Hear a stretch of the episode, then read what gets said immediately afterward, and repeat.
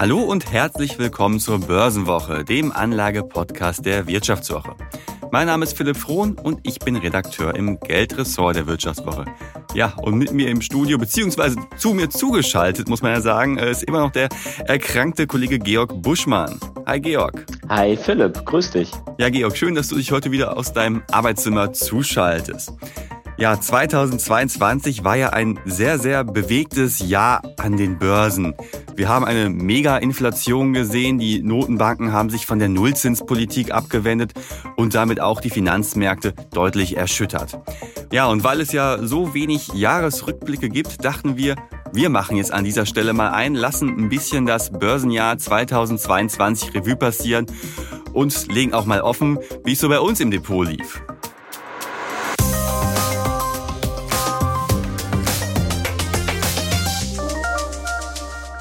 Ja, Georg, wir haben ja schon an der ein oder anderen Stelle hier im Podcast bemerkt, dass du ein wahnsinnig äh, großer Großanleger bist äh, mit Millionen und Abermillionen Euro auf der hohen Kante. Und da interessiert mich und sicherlich auch den ein oder anderen Hörer, wie viel Gewinn hast du denn in diesem Jahr an der Börse gemacht? Wie lief dein Börsenjahr 2022? Philipp, das ist ja eine sehr unweihnachtliche Einstiegsfrage. Ich werde sie trotzdem gleich beantworten, aber lass uns doch erstmal über Weihnachtsthemen sprechen. Was ist dein Lieblingsweihnachtslied? Mein Lieblingsweihnachtslied? Ich bin da ganz äh, oldschool und sag Jingle Bells. Okay. Und, und deins? Meins? Ich ähm, mag sehr gerne äh, Adeste Fidelis als alter Lateiner. Oh, das äh, klingt aber sehr nach Special Interest. Äh, herbei, o ihr Gläubigen. Das als klassisches Weihnachtslied und als modernes Weihnachtslied mag ich gerne äh, Merry Christmas von äh, Nat King Cole.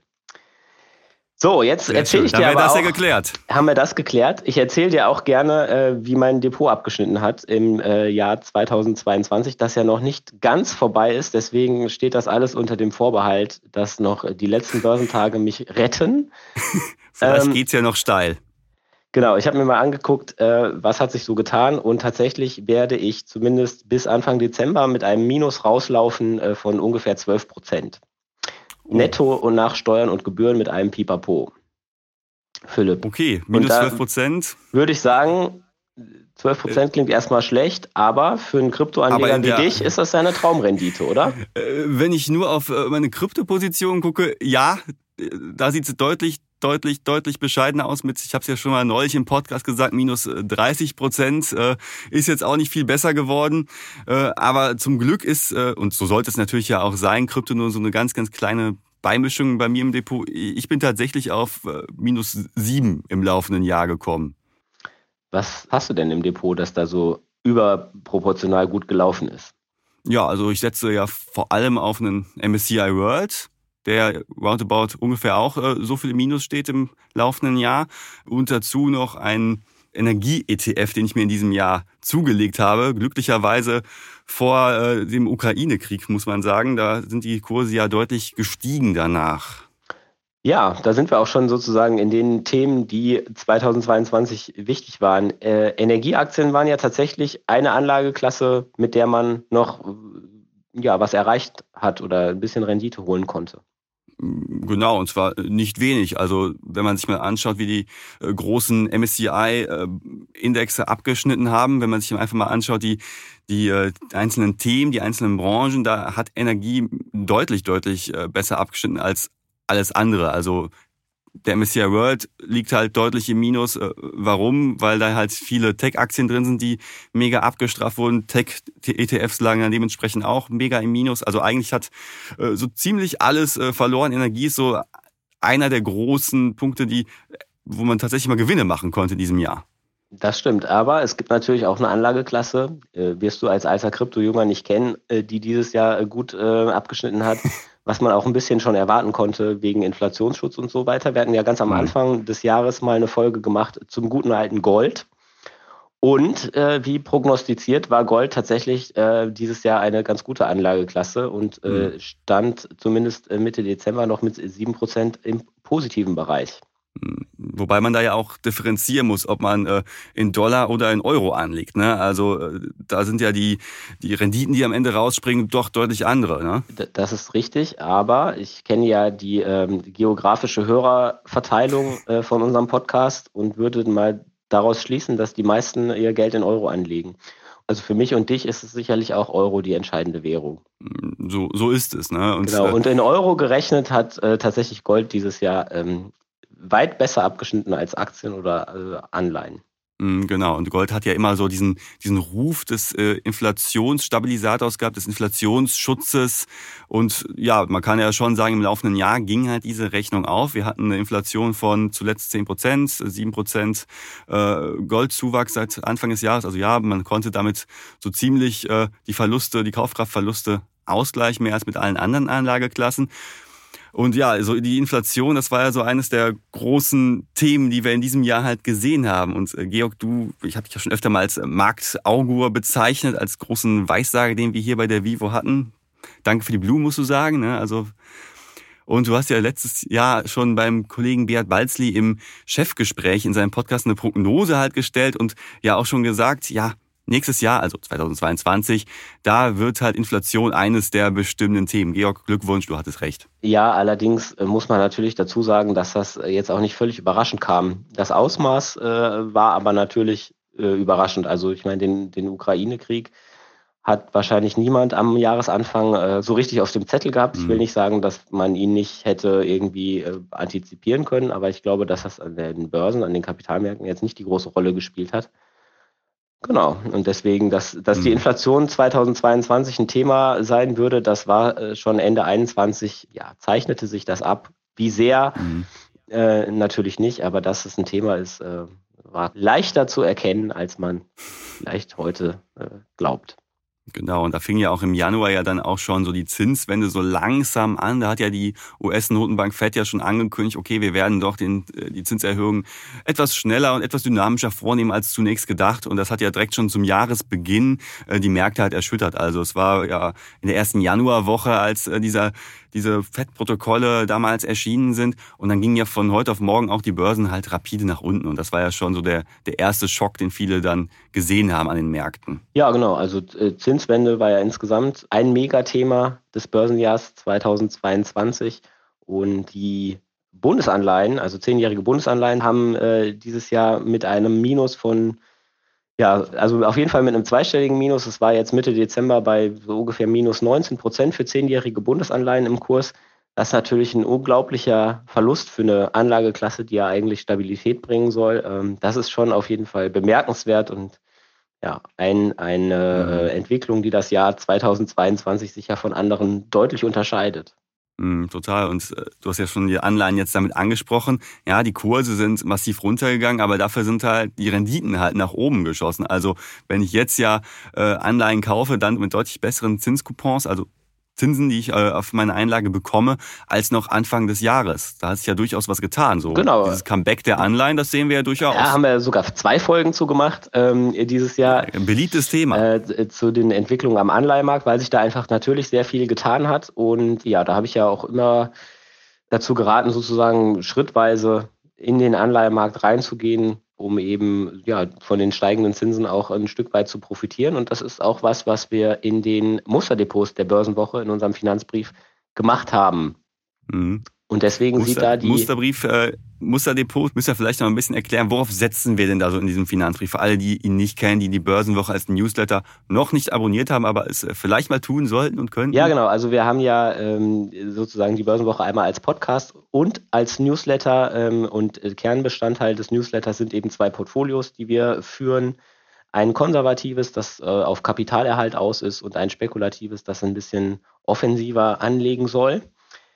Und genau, da wollen wir natürlich auch einmal äh, uns angucken, wie das so im, im vergangenen Jahr lief. Ja, wie liefen das? Also gucken wir uns erstmal doch das äh, konservative Depot an. Was ist da passiert? Äh, wie steht es da? Steht es besser da als unsere persönlichen Depots oder äh, was hat sich da getan? Also ich kann sagen, dass es auf jeden Fall besser dasteht als mein persönliches Depot.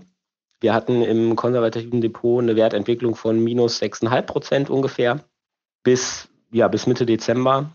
Und das klingt jetzt auch nicht toll, aber man muss. Aber, aber besser als äh, vieles, vieles andere, was man so am Markt gesehen hat. man, man also, muss natürlich immer so ein bisschen den, den Kontext sich angucken. Ne? Ich hab, du hast ja schon gesagt, äh, der MCI World hat ungefähr 9% verloren in Euro. Äh, der DAX äh, auch ungefähr in der Kurve und äh, Anleihen war eine sehr, sehr schlechte Anlageklasse, habe ich ja schon erzählt. Und das Einzige, was so ein bisschen gegengesteuert hat, ist Gold. Und von dieser Goldbewegung haben wir eben im, im konservativen Depot auch profitiert, weil Gold immer ein Teil des Portfolios war, seit wir das äh, Portfolio führen.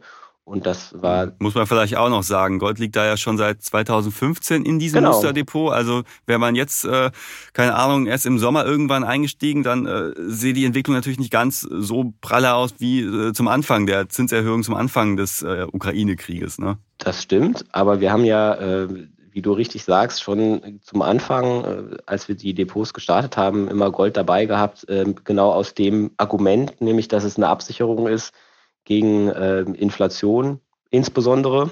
Und ja, deswegen ist das Gold lange drin gewesen und hat eben dieses Jahr äh, tatsächlich dazu geführt, dass sich die ähm, Depot-Performance mhm. jetzt relativ zum Markt ganz gut ausnimmt.